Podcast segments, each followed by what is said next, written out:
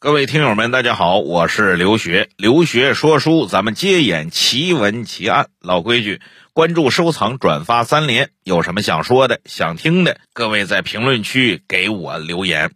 哎，上一回啊，给各位说了狄仁杰的职场保命心法，各位你可记着啊。上回给各位说这招是你压箱底儿的招，不到万不得已不能拿出来使。为啥呢？一旦拿出来使啊。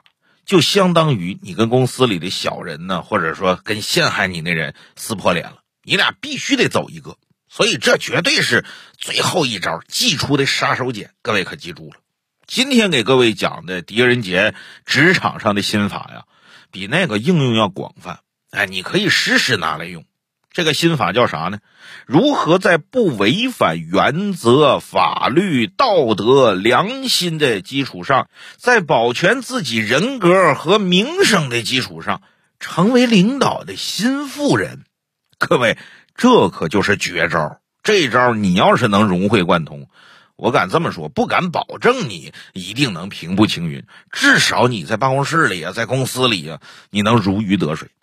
你看狄仁杰对武则天已经到了什么程度？武则天平生两大逆鳞，第一个就是他的江山，就是他一个女人做了皇帝啊，肯定有各种各样反对的声音，哎，或者说有人就想颠覆武则天的这个武周。为此，武则天可不惜血本，连自己人都杀呀，她可杀了老人了。可是偏偏狄仁杰就动了这个逆鳞。动在哪儿呢？武则天想立储的时候啊，想把这个王位啊、皇位啊传给自己的侄子，都姓武嘛，一笔写不出俩武字来，这不很正常吗？对吧？那是我们武家的天下。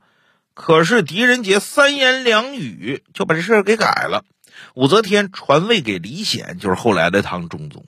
那你想，看上去是三言两语，实际上是啥？实际上，你直接参与到皇帝立储的过程当中，而且一百八十度给人拧过来了。这事儿，人家但凡想明白，你人头不保，全家不保，九族不保，狄仁杰全都保下来了，而且啥事儿没有。第二个，武则天第二个逆鳞是他的面首们。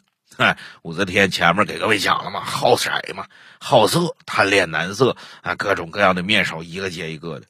在这些面首受宠的时候，谁也不敢给他们气受，谁也不敢轻视他，唯独狄仁杰，直接侮辱啊！直接就是侮辱武则天，拿狄仁杰一点脾气没有，而且这个面首也是有苦难言，说不出来。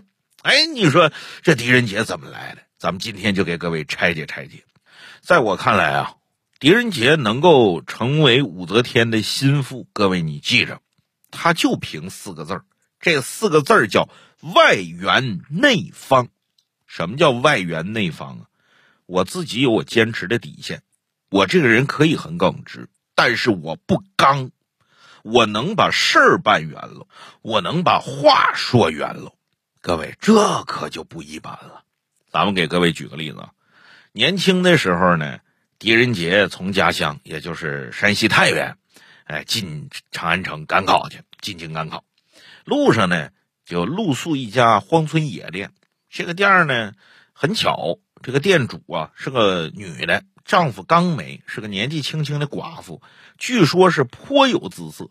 那狄仁杰年轻时候小伙长得也漂亮啊，跟我老刘这个颜值也是不相上下呀。当天晚上啊，老板娘就起了歹心了，当然也不叫歹心。男欢女爱，人之常情，就想跟狄仁杰热闹热闹。哎，一看狄仁杰秉烛夜读呢，哎，小公子一脸书卷气又不错，哎，就端个茶呀，拿个酒啊，弄几个菜呀，公子咱们俩唠唠啊。结果狄仁杰啊，把这个老板娘让到屋里来，三杯两盏以后，跟这老板娘说：“老板娘啊，你刚守寡，我呢是不能跟你在一块儿的。一来我是进京赶考，报效国家。”我要跟你在一块儿，这把我的前程给耽误了。因为贪恋美色而耽误了前程，对我不划算。二来呢，老板娘，你想想，你长得这么好看，哎，你又守着这么一个店，你说你这个条件，找什么样找不着？你为啥非得找我呢？你找我，我不可能娶你。我们家就就还指望我光耀门楣呢，那我就跟你春风一度我就走了，你这名声不就坏了吗？你名声坏了，你往后这大好时光、大好前程怎么办呢？所以咱俩呀，还是啊，哎，不要越过道德的边界。哎，老板娘一听说的有道理，非常感动，而且也羞愧难当。哎呀！不愧是读书人呐！哎，真是明事理。哎呀，小公子啊，多有得罪。哎，就这么的把这个事儿给过去了。有人说这有啥？这有啥？这是狄仁杰做事的精髓。年轻的时候他就这样。你想想，如果说他不是这么说，而是像武松似的。哎，潘金莲一勾引武松，武松腾下站起来，嫂嫂不要这样不知廉耻，要不然的话，我武松认得嫂嫂，我这拳头也认不得嫂嫂。又说你下贱，又说你淫荡，这让人下不来台啊！就即便唐朝这个民风比较开放，一个女人向男人主动表白，甚至主动献身，那都需要莫大的勇气的，那人家这脸往哪画呀？那就剩下死路一条了，不行我就死在你跟前你都这么说我，我哪有脸活着，对吧？哎，狄仁杰圆滑就圆滑在这儿，我不光替我想，虽然萍水相逢，你对我有这个感情，哎，我感激你，所以我站在你的立场上，站在你的角度上，呃，我也想叫换位思考，这就说啥？第一个，心中有原则；第二个。心中有利他之心，你没有利他之心，你不会把这事办得这么圆，你不会把这事办得这么顺。这是狄仁杰年轻的时候，在我看来办的最典型的一件事，特别符合狄仁杰的这个人设，符合他的个性。他就凭着这个保命的心法，在职场上一路啊扶摇直上，风生水起。要不然。当初那个阎立本怎么能推荐狄仁杰呢？一开始狄仁杰就是个七品小官，就是个副科长，可能还就是个科员哎，那时候阎立本就向唐高宗推荐说：“这个狄仁杰叫啥？沧海遗珠。”各位，这个词儿是用在狄仁杰身上的，可见阎立本对狄仁杰是有多么的夸赞，多么的好。哎，就这样，狄仁杰得以进京做京官，因为他一直在地方做个小官。他进京做了什么官呢？搁着现在话说，他在最高人民法院，就是大理寺，做了一个处长。他这个处是干嘛的呢？审核案件用的。哎，就是大理寺成立啊，就是防止地方官员呢滥用职权，哎，草菅人命啊！你说啥就给啥，那不行。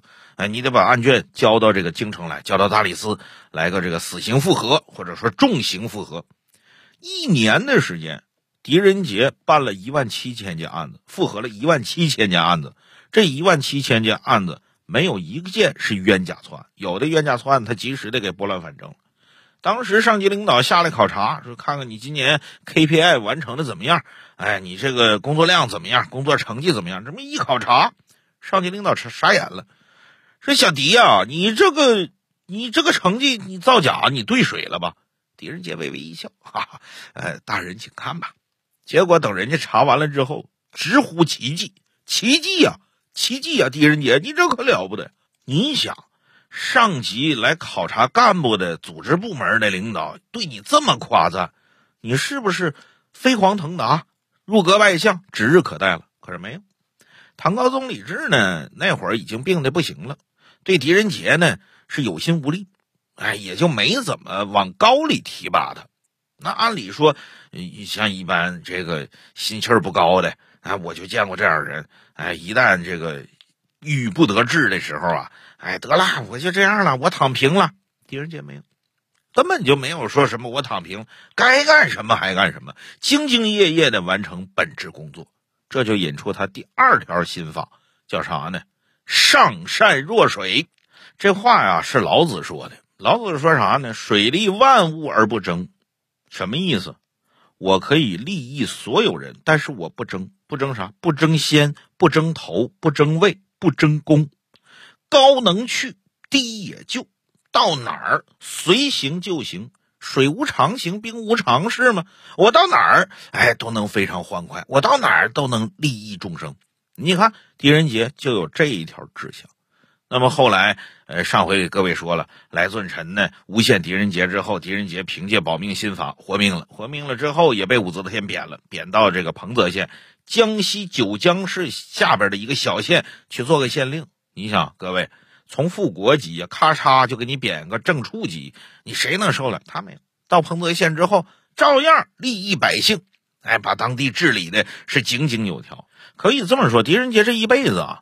这个升官贬官，经历过好几次，狄仁杰从来没有一句怨言，而且啊，他不管到哪儿，都愿意帮人，都愿意往上扶人，就相当于哎，到哪儿都愿意做伯乐。因此上有那么一句话嘛，说狄仁杰呀是桃李满天下。实际上他帮了很多人，但是狄仁杰从来不居功自傲，我帮你就帮你了。第一，不图你感我的恩；第二。呃，不愿意让你站我的队，哎，你该干好干好你的，我帮你是我自自情自愿的，这叫啥？善不图报才是真善。也回到刚才那句“水利万物而不争”啊。你看当年这个大唐跟契丹打仗的时候，就抓着两个这个契丹的将领，嗯，满朝文武议论议论。按说是，呃，不行的话就把他俩杀了。你降将嘛，你是俘虏。那在那会儿，就是说你敢跟我们大唐作对，杀了你，这杀鸡儆猴，以儆效尤。狄仁杰利剑说不行，这俩人我可了解，这俩人都是将才呀。他们若归顺大唐，将来必有大用。武则天就听了，哎，果不其然，后来大败契丹，全靠这俩将领。哎，后来这俩将领回京之后啊，给狄仁杰敬酒。哎呀，狄大哥呀，狄大人呐，哎，狄老师啊，老狄呀，哈，是不是是，反正怎么称呼都有吧。哎呀，这次大胜全因为你。狄仁杰一摆手，没没没，这仗全是你们打的，跟我有什么关系呢？当年我就是顺嘴一说而已。哎，二位不必过谦。你看，居功不造，他是真心这么说的。最关键的是，狄仁杰善用阳谋。哪个谋呢？谋略的谋。各位啊，谋分阴阳，阴谋不是啥好词儿，玩心眼儿，蝇营狗苟。狄仁杰一来性格不是那样，二来狄仁杰的智慧使然，他不屑于用阴谋。我都这么大个咖了，我跟你用阴谋，嗯，没必要用阳谋。什么叫用阳谋？搁着现在话说，最浅的一层，他所给的任何建议，他办的任何事儿，都能谈到明面上。就是我说的话，我办的事儿，我给的建议，放之四海，谁也挑不出毛病。但是就用这些招，能达到我的目的。给各位举个简单例子吧。那你说，当年武则天想研究立储的事儿的时候，就把他五家人给召回来，其中一个是他外甥嘛。哎，这武则天就说了，说哎呀，我要把这个皇位啊传给武家人。结果你猜狄仁杰说啥？狄仁杰直接跟武则天说，说陛下呀。我只听说过孩儿把妈供在太庙里的，我可没听说过这个外甥把姑姑供在太庙里的。所以陛下你三思。言下之意是啥？你要是把你的皇位传给武家人，你连太庙你都进不去。你死后啊，可能是尸骨无存，连祭拜都没人祭拜你。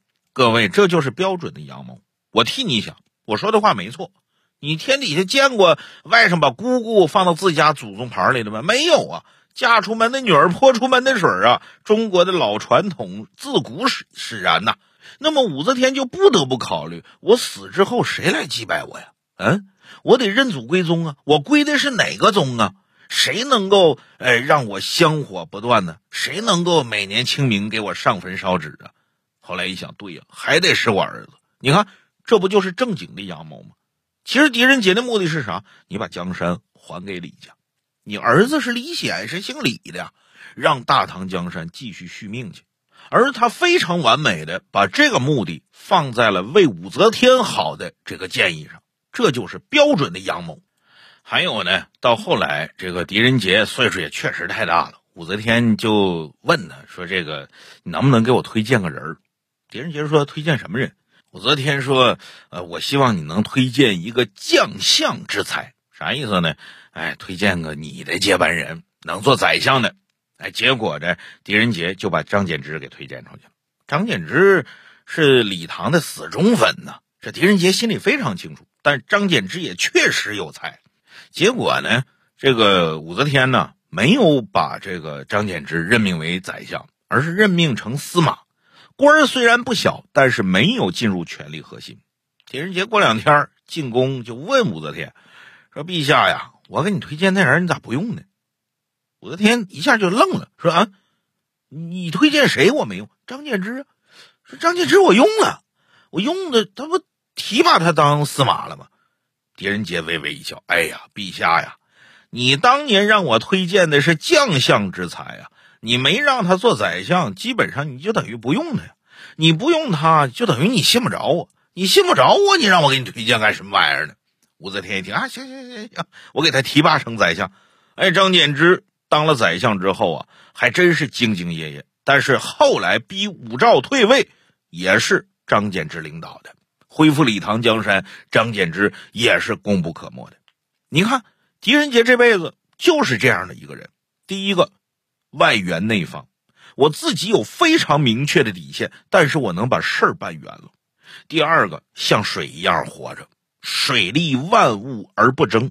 我不管帮助了谁，心里都不记着，跟我都没关系。我帮他是我愿意的，我不求你任何回报，没有任何私心。第三个。只用阳谋，不玩阴谋。我所有的事儿都能摆在明面上说，我所有的话都能在大庭广众之下说。我没有任何呃背着人的话。哎，有一次武则天就问这个狄仁杰嘛，说：“哎呀，狄仁杰啊，嗯，天下满朝文武啊，呃，有不少人夸你说你能力强的，但是也有好多人呢背后跟我打小报告，哎，背后呢跟我说你坏话。哎，想不想知道是谁？”狄仁杰微微一笑：“哎呀，陛下呀，你如果相信那些夸我人的话，那是我狄仁杰的福分，那你就继续重用我，你就继续信任我。你如果相信那些说我坏话人啊，我有这个缺点那缺点，那我也没啥好说的。那可能是我真没做到，那我就有则改之，无则加勉呗。我知道谁说我坏话对我来说有意义吗？对我的工作没有意义，对我的人生也没有任何意义。哎，我就算知道了。”就是两种可能，第一个，他把我告倒了，哎，我就呃被罢官了，被贬职了。我知道他是谁有什么用呢？报仇吗？不可能啊。第二个，那他没把我告倒了，哎，我知道他是谁，我怎么的？我报复他，那也没有那个必要。武则天听完，哈哈一笑，哎呀，难得你这样的人，啥意思？我不结党营私，我就一心为公，所以这叫不碰阴谋，只玩阳谋。所有的事儿我都能摆在桌面上。各位，你只要学会这三套心法，我不敢说你平步青云，但是在职场之上，第一，你绝对有一个好人缘、好口碑；第二，你绝对有一个如鱼得水的环境；第三，你绝对有一个至少是非常平和的职场心态啊！当然，这一切的前提建立在你自己。确实有能力的基础之上，你别说我天天就想着这个那个的，你啥活都干不了，那傻子老板才拿你当心腹呢。得了，今天就给各位说到这儿吧。各位有啥想说的，评论区给我留言。当然了，还是那句老话啊，关注、收藏、转发三连。觉得主播说的不错的，哎，把咱们的节目转发到你的朋友圈啊，转发到你的微博啊，哎，给我老刘也扬扬名。觉得哪儿说的不好？评论区给我提提意见，我绝对像狄仁杰一样不记你的仇，有则改之，无则加勉。行嘞，刘学说奇闻奇案，咱们下回接演。